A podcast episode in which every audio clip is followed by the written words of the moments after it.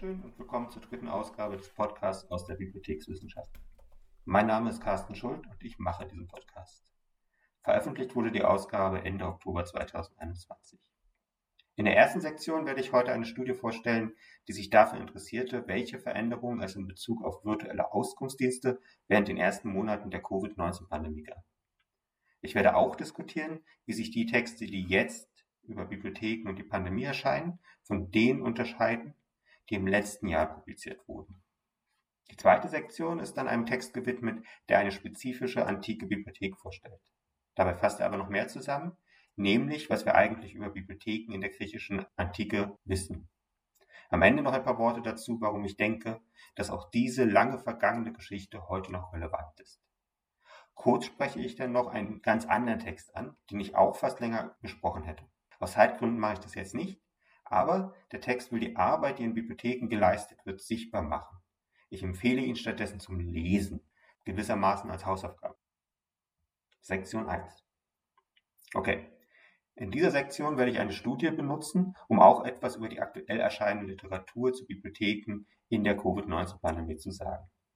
Man kann nämlich gerade schön sehen, wie eine Form von Literatur von einer anderen Welle von Studien abgelöst wird. Aber zuerst die Studie selber. Our Year of Remote Reference, COVID-19's Impact on Reference Service and Librarians von Sarah Cohn und Rebecca Hyams ist in der Internet Reference Service Quarterly erschienen und aktuell noch als First Articles, also ohne Heftnummer. Hier ist eine Untersuchung dazu, wie sich die virtuellen Auskunftsdienste der Bibliothek der City University of New York während der Covid-19-Pandemie veränderten. Genauer im ersten Jahr der Pandemie veränderten. Die City University ist eine öffentliche Universität mit 25 Campus, die über die ganze Stadt New York verteilt sind und auch ganz unterschiedliche Hochschuleinrichtungen umfasst. Insgesamt gibt es in diesem System 23 Bibliotheken, die relativ eigenständig voneinander existieren. Das sind bekanntlich noch nicht alle Hochschulbibliotheken der Stadt, dass es da noch mehr Universitäten in New York gibt. Aber dadurch, dass die 23 Bibliotheken jeweils für sich entscheiden, was sie machen oder nicht machen, sind sie schon eine ausreichend große Anzahl für eine Untersuchung, die zumindest eine gewisse Entwicklung nachweisen kann. Die Studie selber war eine Umfrage, was jetzt nicht die aufregendste Methode ist. Bei einer Umfrage findet man ja eigentlich immer nur den Ist-Zustand heraus, insbesondere wenn man nicht vorher Hypothesen aufstellt, die man mit den Daten der Umfrage testen kann. Aber es handelt sich auch halt um eine relativ einfach umzusetzende Methode. Deswegen wird es wahrscheinlich auch oft gewählt. Und die Situation, die mit dieser Methode in dieser Studie untersucht wurde, war ja auch wirklich neu. Insoweit sind es auch wirklich neue Ergebnisse, die wir da haben. Kuhn und Hyens schildern erst kurz, wie die City University aufgebaut ist und wie sie in der Pandemie an sich gehandelt hat. Das unterscheidet sich nicht groß von anderen Hochschulbibliotheken. Praktisch gesagt, alles ging ganz schnell online. Halt auch die Auskunftsdienste. Die Autorinnen zeigen dann auch, dass virtuelle Auskunftsdienste auch schon vor der Pandemie Thema in der bibliothekarischen Literatur waren, aber es damals vor allem um mögliche Verbesserungen von Auskunftsdiensten im Allgemeinen ging. Das war ja dann Anfang 2020 nicht mehr das Thema. Es gab dann nur noch virtuellen Auskunftsdienst oder keinen Auskunftsdienst. Sie sprechen auch kurz an, dass es schon eine Reihe von Texten gibt, die schildern, wie sich Hochschulbibliotheken in der Pandemie engagiert haben, aber dass diese Texte nicht auf Auskunftsdienst fokussieren und auch nicht darauf, wie das Personal in den Bibliotheken mit der Situation in der Pandemie umgeht. Und genau das wollen Sie jetzt mit Ihrer Umfrage untersuchen. Die Umfrage selber, über die Kohn und Hyams berichten, ging an die internen Mailinglisten der Bibliotheken der City University Insgesamt gab es 80 Antworten, die von 19 Campussen stammten. Aus vier der Bibliotheken hat also niemand geantwortet. Schauen wir uns Ergebnisse an. Zuerst, vor März 2020 boten elf der Bibliotheken aus der Umfrage virtuelle Auskunftsdienste an und neun nicht. Das Angebot war also etabliert, aber auch nicht überall verbreitet. In der Pandemie änderte sich das schnell. Alle Bibliotheken, bis auf eine, boten solche Dienste an. Die Bibliothek, die das nicht tat, begründet es damit, kein Geld für die Lizenzierung einer betreffenden Plattform zu haben.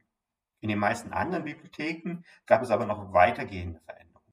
Die Sichtbarkeit des Angebots wurde verbessert, also es wurde mehr darüber bekannt gemacht, dass es überhaupt virtuelle Auskunftsdienste gibt, dass es Chatmöglichkeiten gibt mit den BibliothekarInnen. Und mehr Personal erhielt die Bearbeitung von Anfragen, die über diese Auskunftsdienste hereinkommen, als Aufgabe für ihren Arbeitsalltag. Interessant ist, wie die BibliothekarInnen selber den Unterschied von virtuellen Auskunftsdiensten und Auskunft in der Präsenz wahrnahmen. Die meisten fanden die virtuelle Variante gleich schwer oder schwerer als die vor Ort. Sie nahmen wahr, dass die NutzerInnen schnellere und genauere Antworten erwarteten, wenn sie online fragten. Viele berichteten auch davon, dass einige NutzerInnen in der virtuellen Umgebung unhöflicher und rüder waren als in der Präsenz. Bei der Frage, ob die Arbeitslast durch die virtuellen Auskunftsdienste in der Pandemie gestiegen ist oder nicht, waren die Einschätzungen uneinheitlich. Ungefähr gleich viele BibliothekarInnen fanden, dass sie gestiegen, gesunken oder gleich geblieben wäre. Sichtbar wird in der Umfrage auch, dass es keine geregelte Aus- oder Weiterbildung für den Umgang mit virtuellen Auskunftsdiensten gab. Einige BibliothekarInnen hatten eine Weiterbildung in früheren Jobs erhalten, Einige hatten eine Einführung in die jeweilige Plattform, die sie in der Bibliothek für die virtuellen Auskunftsdienste benutzten, erhalten. Die meisten mussten sich aber von einem Tag zum nächsten selber damit zurechtfinden. Daraus ergibt sich selbstverständlich für die Bibliotheken der City University äh, New York, dass das Training für diese Aufgabe besser organisiert werden kann und muss. Das ist die konkrete Studie. Sie zeigt, dass die meisten BibliothekarInnen, zumindest im Kontext der City University, den Umgang auf virtuelle Auskunftsdienste gut gemeistert haben, wenn auch mit Stress verbunden.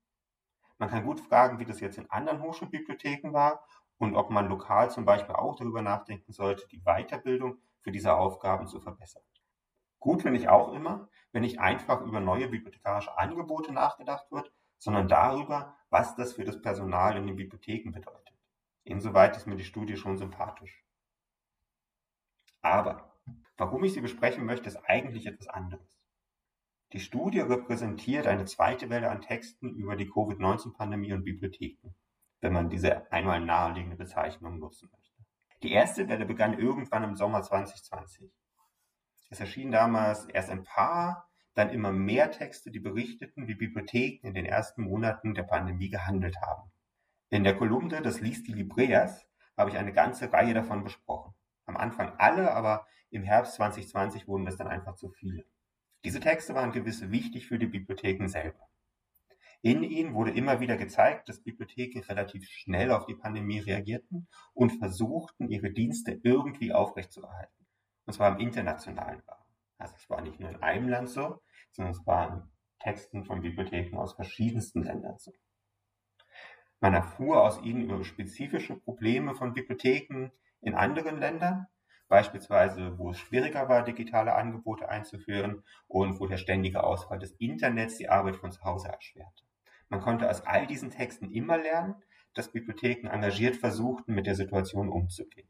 Zudem zeigten die Texte auch, dass die einzelne Bibliothek nicht alleine war sondern sich die gleichen Probleme praktisch überall stellten und die Lösungen immer im Rahmen der jeweiligen Infrastrukturen, die existierten, auch immer wieder ähnlich waren.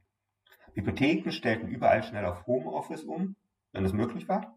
Sie setzten auf digitale Angebote und versuchten den Zugang zu physischen Medien irgendwie zu ermöglichen, beispielsweise mit Lieferdiensten oder Abholservices. Aber inhaltlich wiederholte sich das je länger, je mehr. Wie gesagt, es wird für die einzelne Bibliothek relevant gewesen sein, sich mit diesen Texten selber nochmal zu vergewissern, dass sie gute Arbeit geleistet. Aber der Erkenntniswert nahm mit der Zeit ab. Die Studie von Kohn und Helms ist jetzt einer der Texte einer zweiten Welle, die so langsam an Fahrt aufnimmt. Obwohl die Pandemie noch immer nicht durchgestanden ist, gibt es jetzt immer mehr Texte, die sich nicht mehr nur dafür interessieren, was Bibliotheken im Frühling oder Sommer 2020 getan haben. Es wird mehr gefragt, was genau sich jetzt eigentlich geändert hat, was passiert ist, ob und wenn ja, wie es Bibliotheken verändert hat. Es geht auch nicht mehr um praktisch die gesamte Bibliothek, sondern um fokussiertere Punkte. Bei Kohn und Heims sind es die virtuellen Auskunftsdienste, aber es gibt auch andere Punkte, die angeschaut werden. Die Texte in dieser zweiten Welle beschränken sich auch nicht mehr darauf, zu zeigen, was getan wurde. Stattdessen fragen sie konkreter, was sich aus den Erfahrungen der letzten zwei Jahre lernen lässt. Oft stehen jetzt auch die konkreten Erfahrungen des Personals im Mittelpunkt des Interesses dieser Studien. Auch dafür ist die von Kohn und Heims hier ein Beispiel. Und die Texte sind immer mehr Studien. Die Texte der ersten Welle waren oft Berichte aus erster Hand oder Zusammenfassungen von Interviews mit BibliothekarInnen. Die Studien der zweiten Welle haben tendenziell konkretere Forschungsfragen und klarere Forschungsmethoden. Wie oben angedeutet, nicht unbedingt immer die erkenntnisfördersten oder spannendsten Methoden, aber man kann nachvollziehen, wie sie zu ihren Aussagen kommen und kann sie damit auch überprüfen. Bislang beziehen sich diese Studien oft auf konkrete Bibliotheken. Die Studie von Kohn und Heims bezieht sich ja auch auf die Bibliothek eines Hochschulsystems. Aber jetzt nur zufällig herausgegriffen die Studie Library Support in Times of Crisis in Analysis of Chat Transcript During COVID von Shai Katuria, ebenfalls erschienen in der Internet Reference Service Quarterly, nimmt als Untersuchungsgegenstand die Protokolle aus der virtuellen Auskunft, welche an genau einer Bibliothek anfielen. Das war in diesem Fall die Bibliothek der Georgia State University und der Zeitraum, welcher verglichen wird, ist 2019 bis 2020. Aber der Punkt, den ich hier machen will, ist, dass es nicht mehr um die übergreifende Fragestellung geht, was hat die Bibliothek gemacht, sondern um eine sehr konkrete Aus äh, Frage, wie unterscheidet sich die Chat-Auskunft 2019 von der 2020. Mir scheint, man kann gut sehen, wie sich das entwickelt. Die erste Welle der Texte reagierte noch direkt auf eine neue Situation und war ganz eng an die Praxis gebunden. Deswegen waren es vor allem Berichte, an die erst noch Fragen gestellt werden müssen, um neues Wissen zu generieren. Die zweite Welle sind jetzt Studien, die weiterhin nah an der Praxis sind und vor allem den Ist-Zustand darstellen. Aber es wird auch gefragt, was sich längerfristig geändert hat, obgleich das bisher noch eher allgemeine Aussagen und Vermutungen sind. Was in Zukunft dann hoffentlich in einer dritten Welle passieren wird, wenn die Pandemie vorbei ist, ist erstens, dass die Untersuchungen anfangen, über einzelne Bibliotheken oder Bibliothekssysteme hinauszugehen und einen breiteren Blick einzunehmen. Zweitens, dass die kurzfristigen und langfristigen Veränderungen abstrahiert werden, um auch Strukturen dieser Veränderung zu erkennen. Und drittens, dass längerfristige Lerneffekte für Bibliotheken sichtbar werden. Interlude. Im Interlude würde ich gerne kurz Werbung für den Libreas-Verein machen. Der Libreas-Verein falls es nicht bekannt ist, steht hinter der Zeitschrift Libreas Library Ideas und hat sich grundsätzlich als Vereinsziel die Förderung der bibliotheks- und informationswissenschaftlichen Kommunikation gesetzt. Mitglied werden können alle Interessierten. Der Mitgliedsbeitrag sind 12 Euro pro Jahr. Davon werden vor allem Serverkosten bezahlt und wenn genügend Geld angefallen ist, auch Stipendien im Bereich bibliotheks- und informationswissenschaftlicher Kommunikation. Ich erwähne das, weil die Libreas Vereinssitzung am 6. November von 13 bis 14.30 Uhr online stattfinden wird und alle, die bis dato Mitglied sind, dürfen dann an dieser Vereinssitzung natürlich auch teilnehmen und mitentscheiden, in welche Richtung sich der Libreas-Verein in den nächsten Jahren entwickeln wird. Die Homepage für den Libreas-Verein ist www.libreas-verein.eu. Dort findet sich dann zum Beispiel auch der Antrag für die Mitgliedschaft. Sektion 2. Okay, ich habe jetzt hier die Ausgabe 2 2020 der Libraries Culture, History and Society. Es gibt dort zwei Texte, die ich aus unterschiedlichen Gründen sehr gut fand. Ich werde den ersten der beiden vorstellen, aber ehrlich gesagt einfach aus dem Grund, dass ich in der Vita des Autors entdeckt habe, dass er an der Bibliothek der City University of New York arbeitet. Es kann also sehr gut sein, dass er die Umfrage aus der Studie in der ersten Sektion beantwortet hat. Ich fand es einfach einen zu absurden Zufall, um nicht darauf zu reagieren. Aber kurz als Erwähnung, ein Hinweis auf den zweiten sehr guten Artikel aus dieser Ausgabe. The Bookbinding of Hortense P. Cantil for McGill Library, Surfacing a Legacy of Invisible Labor in the Stacks. Erschienen, wie gesagt, in Libraries Culture, History and Society, Jahrgang 4 2020 Nummer 2 von Robin Elisabeth Demühl. Die Autorin thematisiert hier, dass viele Arbeit in Bibliotheken unsichtbar gemacht. Gefasst als Dienst an der Infrastruktur verschwindet sie in den Erzählungen darüber, wie zum Beispiel Forschung funktioniert. Die Sammlungen, die die Forschenden benutzen, um neues Wissen zu produzieren, werden verstanden als einfach immer irgendwie da, ohne dass klar wird, dass es auch Arbeit bedeutet, diese Sammlung überhaupt irgendwie zu managen. Genauso wie dieser Podcast nicht ohne die Arbeit von KollegInnen in verschiedenen schweizerischen Bibliotheken und einigen in Berlin entstehen könnte. Und vielleicht wäre es richtig, das auch öfter zu betonen. Nicht zufällig wird diese Arbeit in Bibliotheken oder auch Archiven, die unsichtbar gemacht wird, vor allem von Frauen geleistet.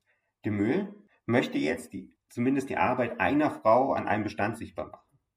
Der Bestand selber ist der der Rare Books in Special Collections an der Bibliothek der McGill University in Montreal, an welcher die Autorin selber arbeitet.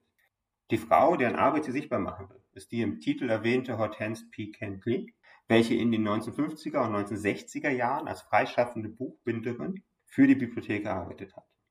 Vor allem reparierte sie Bücher aus der Sammlung. Dabei hinterließ sie zum Beispiel in den Büchern Zettel, auf denen sie ihre Arbeit am jeweiligen Buch vermerkte und die dann von den Bibliothekarinnen auch dort gelassen wurden.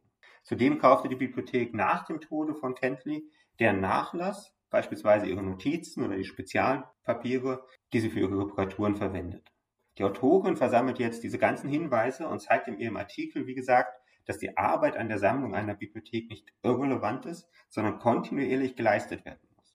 Gleichzeitig zeigt sie, dass es viele Entscheidungen vieler einzelner Bibliothekarinnen bedarf, ob diese Arbeit sichtbar bleibt oder nicht. Aber mehr in dem Text selber, den ich hier eher empfehle. Nun zu dem Artikel, den ich eigentlich vorstellen möchte. Ich fand ihn für sein Thema erstaunlich unterhaltsam. Es geht um antike Bibliotheken. Ein Thema, das für viele vielleicht wirklich etwas weit weg von der heutigen Bibliothekspraxis scheint.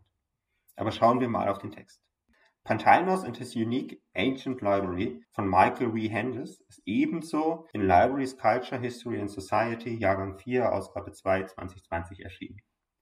Es geht eigentlich um eine ganz spezifische Bibliothek, welche von Pantainos gegen 100 unserer Zeitrechnung in Athen gegründet wurde. Diese Bibliothek hat ein Spezifikum, aber der Autor stellt diese auch nachvollziehbar in den Kontext anderer antiker Bibliotheken. In einem ganz kurzen Text führt er in all das, was wir über diese Bibliotheken wissen, ein. Falls jemand so einen Überblick wünscht, ist das ein sehr guter Einstieg. Okay, was macht die Bibliothek von Fontainos so besonders? Grundsätzlich, dass sie wohl von der Miete für die Läden finanziert wurde, welche im gleichen Gebäude untergebracht waren. Erst einmal zeigt Hendes, wie Bibliotheken dieser Zeit überhaupt etabliert wurden. Es waren keine durch Steuern finanzierte Einrichtungen, sondern Einrichtungen, welche von reichen Bürgern der jeweiligen Stadtstaaten gebaut und auch ausgestattet wurden. Dies war Teil der sozialen Erwartung. Reiche Bürger hatten ihren Reichtum für die Öffentlichkeit einzusetzen, ansonsten wäre der soziale Frieden als gefährdet angesehen worden. Dabei hieß selbstverständlich Öffentlichkeit nicht alle Personen, sondern vor allem männliche Bürger der jeweiligen Städte und dann in Abstufung deren Familien, Bürger anderer Städte und so weiter, aber eigentlich nie der Sklaven. Reiche Bürger konnten ganz verschiedene öffentliche Einrichtungen gründen, um diesen Ansprüchen gerecht zu werden. Parks, Theater, Badehäuser und so weiter. Bibliotheken waren nur eine Möglichkeit. Sie mussten allerdings auch da irgendwie dafür sorgen, dass diese Einrichtungen nicht nur gebaut, sondern auch betrieben wurden, selbst oder gerade nach ihrem Tod. Viele setzten dafür Stiftungen ein, deren Geld angelegt wurde und aus deren Zinsen die jeweiligen Einrichtungen unterhalten wurden. Oft hatten dann die Erben die Hand über die jeweiligen Stiftungen. Und Erben so sind, hatten sie dann nicht selten auch andere Vorstellungen, änderten was, schlossen den Park, den sie übernommen hatten und bauten dafür ein Bad oder so weiter. Man konnte sich also in der Stadt der griechischen Antike als freier Bürger darauf verlassen, dass es öffentliche Einrichtungen gab, die genutzt werden konnten, aber nicht unbedingt darauf, dass diese Einrichtungen für lange Zeit existierten. Das hing dann immer vom Willen der jeweils reichen Bürger ab. Aber genauso wurden Bibliotheken gegründet und unterhalten oft mehrere zur gleichen Zeit in der gleichen Stadt. Die Bibliothek von Pantheos unterscheidet sich nun in zwei Dingen von den anderen Bibliotheken in Athen zur gleichen Zeit. Zum einen haben sich keine Hinweise darauf erhalten, dass er, also Pantheos, überhaupt eine Stiftung für diese eingerichtet hat. Das kann selbstverständlich einfach daran liegen, dass die betreffenden Quellen nicht bis heute überlebt haben. Hendes zeigt in seinem Text, dass wir einiges über Pantheos wissen, beispielsweise, dass er wohl irgendwann in Athen eingebürgert wurde aber auch nicht alles. Wie lange seine Bibliothek bestanden hat, wissen wir zum Beispiel nicht einmal ansatzweise. Das kann dann auch gut für etwaige Stiftungen gelten. Zum anderen wissen wir über die Bibliothek, aber vor allem, weil ihr Grundriss freigelegt werden konnte.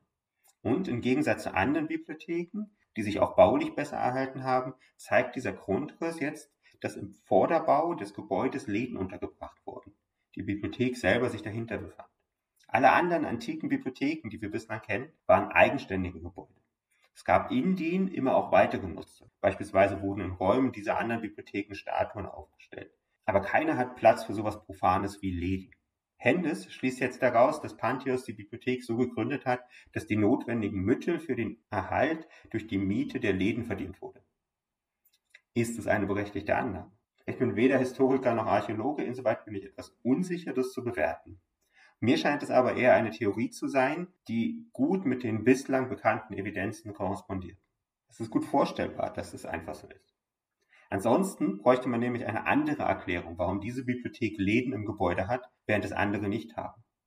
Und so funktioniert sie dann auch in der Geschichtsschreibung. Man kann immer nur Quellen interpretieren auf der Basis des Wissens, das auch schon aus anderen Quellen generiert wurde. Und das macht Hennis in seinem Text. Nun haben Bibliotheken in der griechischen Antike mit den Bibliotheken heute ungefähr so viel zu tun wie die damalige Gesellschaft mit der heutigen. Zum Beispiel hatte sich damals, als Pantheos seine Bibliothek gründete, der Kodex, also das Buch, wie wir es heute kennen, noch gar nicht durchgesetzt.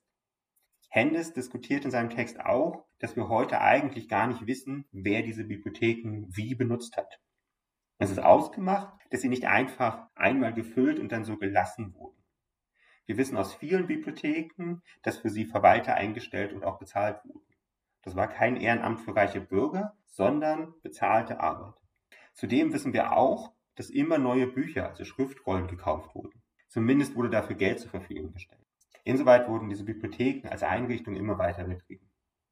Wir wissen zudem, dass Schüler die Bibliotheken ihrer jeweiligen Stadt benutzten.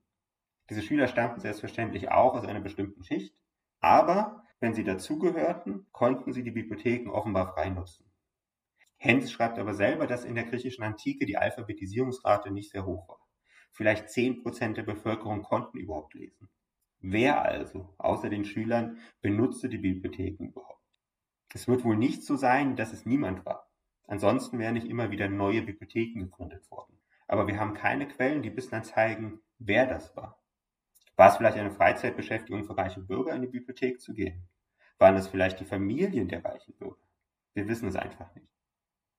Zumindest, so muss man das ja sagen, weil auch die Geschichtswissenschaft immer weiter neues Wissen produziert, bislang wissen wir es nicht. Okay, wie gesagt, der Text ist ein konziser Einblick darin, was wir über antike Bibliotheken wissen oder auch nicht wissen, aufgezogen an einer spezifischen Bibliothek, zu der sehr wenige Quellen vorliegen. Was bringt es für die heutige Praxis? Ich will nicht behaupten, dass man direkt etwas übernehmen kann aus dieser Bibliotheksgeschichte. Bei der Geschichte der letzten 150 Jahre sieht es anders. Da zeigen sich immer Strukturen, aus denen sich oft erklären lässt, warum Bibliotheken heute so sind, wie sie sind. Aber die Antike ist dafür wohl zu weit entfernt. Wie aber alle Geschichtsschreibung über zeitlich weit entfernte Zeiten bietet sie eine Folie, mit der man sehen kann, dass die heutige Situation von Bibliotheken und die heutigen Fragen, die sich Bibliotheken stellen, ganz eng mit der heutigen Zeit, mit der heutigen Gesellschaft verbunden ist. Man sieht durch diese Folie zum Beispiel, was man einfach als gegeben hinnimmt, obwohl es nur durch die jetzige Gesellschaft so normal ist. Beispielsweise, dass Bibliotheken heute eigentlich erstmal für alle Menschen offen sind und dass sie zumindest direkt oder indirekt über Steuern finanziert werden. Das ist Teil moderner Gesellschaft. Dafür ist die Erwartung an reiche Bürger nicht mehr, dass sie uns allen anderen öffentliche Einrichtungen bauen und unterhalten, damit der soziale Frieden bleibt. Auch das ist Teil moderner Gesellschaften. Eigentlich sind heute Steuern und die Demokratie dafür da, dass die Öffentlichkeit selber darüber entscheiden kann, welche Einrichtungen unterhalten werden und dann auch dafür bezahlen kann. Das hat er noch gänzlich geändert, was eine Bibliothek überhaupt ist. Oder anders gesagt, so ein Blick aus der Antike hilft immer wieder zu verstehen, wie sehr die Bibliothek heute ein Produkt der Gesellschaft ist, in der sie sich befindet. Oder anders gesagt, so ein Blick aus der Antike hilft immer zu verstehen, wie sehr die Bibliothek heute ein Produkt der Gesellschaft ist, in der sie sich befindet. Und gleichzeitig hilft eine solche Perspektive auch zu verstehen, dass die Bibliothek sich mit der Gesellschaft wieder verändern wird. Ich weiß nicht, ob ich der Einzige bin, aber mir hilft es immer wieder, über Bibliotheken und Veränderungen nachzudenken, wenn ich, um es jetzt mal pathetisch zu sagen, ihre historische Gewordenheit sehe. Und gleichzeitig macht es mir auch immer Hoffnung, dass die Gesellschaft sich weiter verändern wird und damit auch besser werden kann. Well, c'est ça. Das war die Episode 3 des Podcasts aus der Bibliothekswissenschaft. Ich hoffe, Sie interessieren sich auch für die nächste Ausgabe. Bis dahin.